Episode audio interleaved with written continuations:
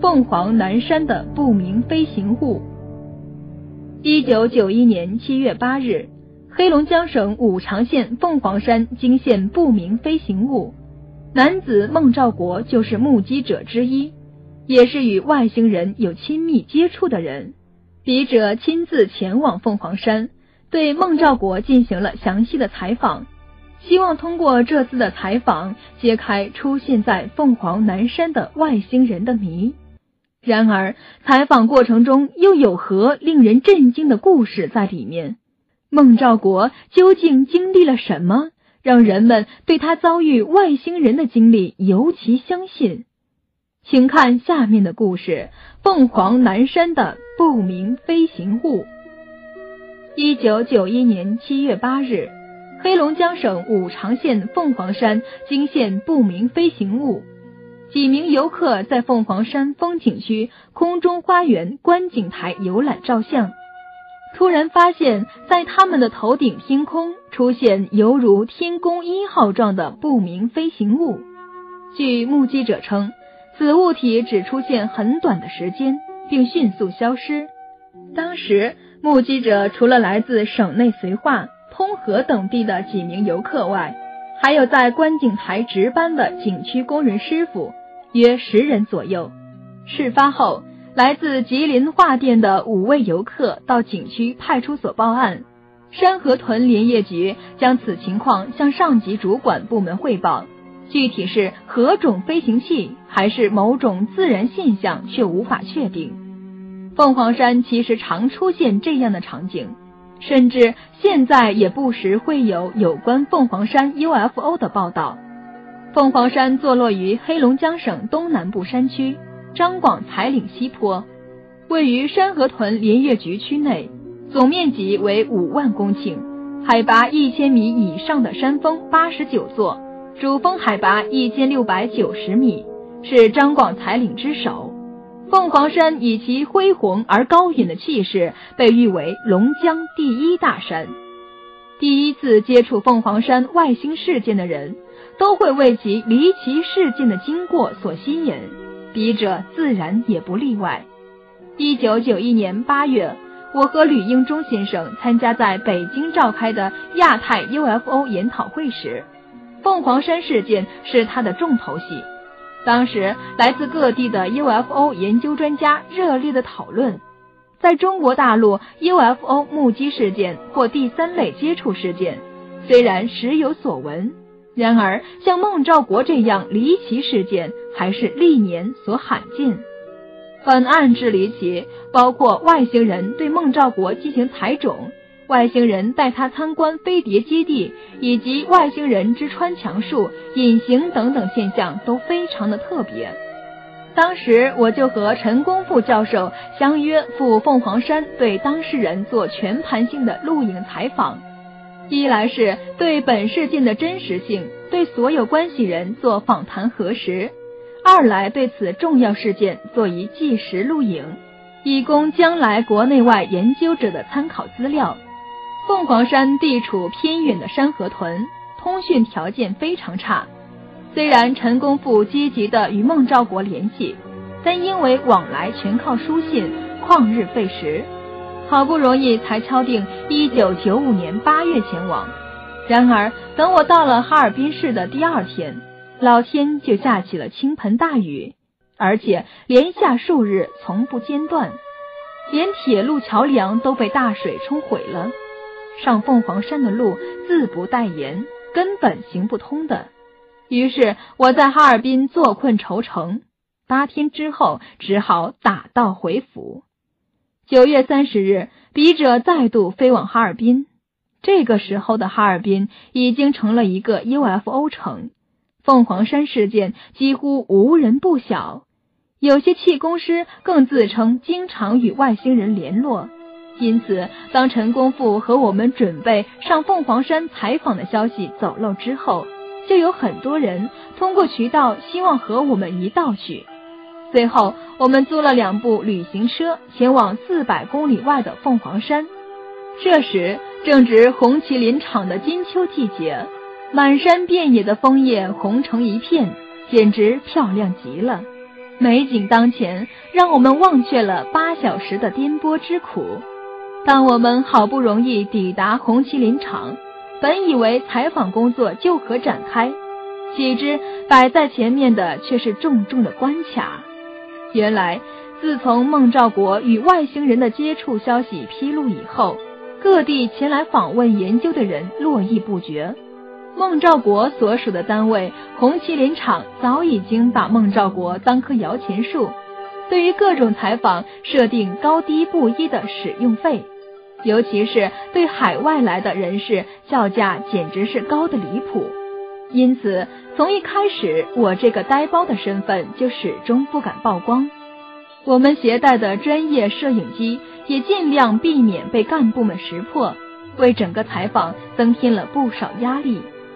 孟兆国的家空间很小，室内面积只有六十平方米，一个房间、一个客厅兼餐厅、一个厨房。我们这一行人把他们家挤得满满的。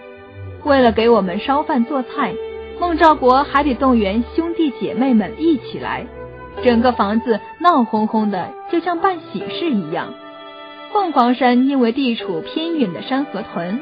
这里的人和哈尔滨又有很大的差异，十足山民的样子。每个人都穿着灰色的服装，脸上总挂着一副质朴的笑容。孟兆国和当地的人比起来，算是反应比较好的一位。虽然他只受过小学五年级的教育，但是天生比较聪明。例如他自己发明的所谓立体种植。使他的小菜园每年可以多出一倍的产量，因此生活过得还算可以。孟太太江玲长得很娇小，是一个温柔朴实的女性，有问才有答，话很少。大概是家住山区，生活条件比较艰难。虽然只有二十五六岁，但看起来显得比实际年龄大的很多。根据孟兆国的陈述。自从一九九四年六月事件发生以来，每个月都有好几批人前来考察，光是大米就吃掉了五百斤以上。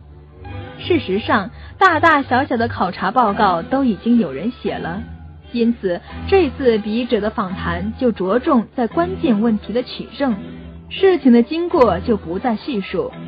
访谈的顺序依照事件发生时间为准。首先访问孟兆国被外星人电击的经过。笔者问：“请你描述被外星人电击的感觉。”孟兆国答：“我第一次被电击是和李红海想接近那个白色怪物的时候。其实第一个被电的是李红海，于是他被吓跑了。我不信，换我上前去。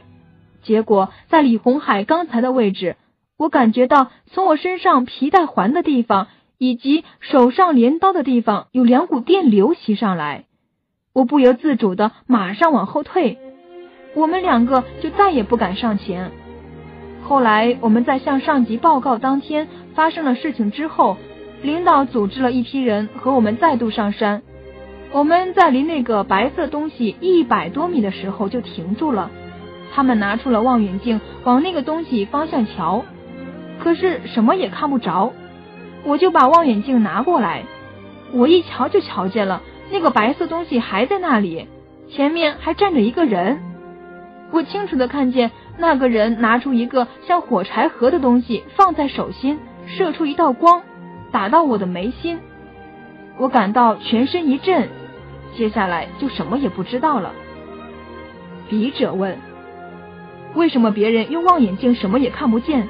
而你能看见呢？孟兆国答：“这个我也不知道。”孟兆国被外星人电击之后，一般人认为他出现精神错乱、记忆丧失的现象。但是根据他恢复记忆以后的描述，当时确是处在他与旁人无法沟通的现象。也就是说，孟兆国所看到的、所理解的和旁人不一致的现象。于是我访问了孟兆国的四哥孟兆义。笔者问：“听说事情发生之后，你一直照顾你弟弟是吗？”孟兆义答：“是的，从他在山上被击昏之后，一直到一个月后恢复过来，我大部分时间都陪着他。笔者问：“你弟弟被击昏后，你们怎么处置他？”孟兆义答：“他像着魔似的，对他说话他听不懂，又好像很难过的样子。于是我们就把他抬到山上的棚子里，那是我们上山工作休息的地方。他在那里又叫又滚的，两个眼睛瞪得像牛眼一般大。”很吓人的，而且好像很怕铁质的东西，一有铁制品接近他，他就特别抗拒，非得死命的把那铁制品推开不行。笔者问：“听说孟兆国在棚子里还能倒立，是吗？”孟兆义答：“对呀，那棚顶都被他撑坏了。”笔者问：“你们在棚子里有看见什么外星人吗？”孟兆义答。没有，女外星人的事是后来我弟弟完全清醒以后说的。他说当时在棚子里就有个女外星人。笔者问：后来你们把孟兆国送到护理站，听说外星人也来了，你看见过没有？孟兆义答：没有，我从来就没见过。